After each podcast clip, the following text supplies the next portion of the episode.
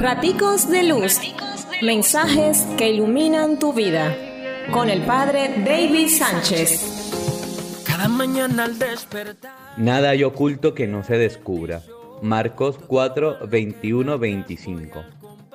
No se trata de los secretos que las personas puedan tener guardados, sino de la palabra de Dios que es luz y que tantos pretenden ocultar palabra de Dios que debe ser anunciada en todo momento y sin miedo y sin pena, porque quienes han tenido la oportunidad de recibirla no pueden esconderla, sino que están llamados a proclamarla a todos. No podemos iluminar con nuestras malas acciones. No podemos pasarnos la vida llenos de miedo a la verdad.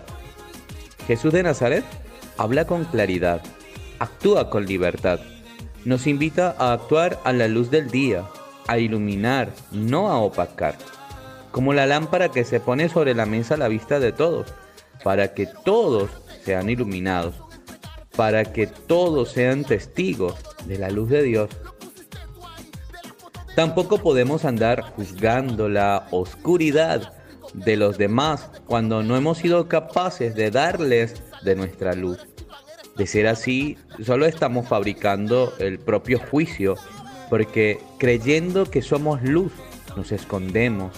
Y lo que Jesús de Nazaret viene a decirnos es que dejemos de escondernos, cuando lo mejor sería que ilumináramos a los demás. Dios nos bendice. Pórtate bien, es una orden. Raticos de luz. Mensajes que iluminan tu vida con el padre David Sánchez.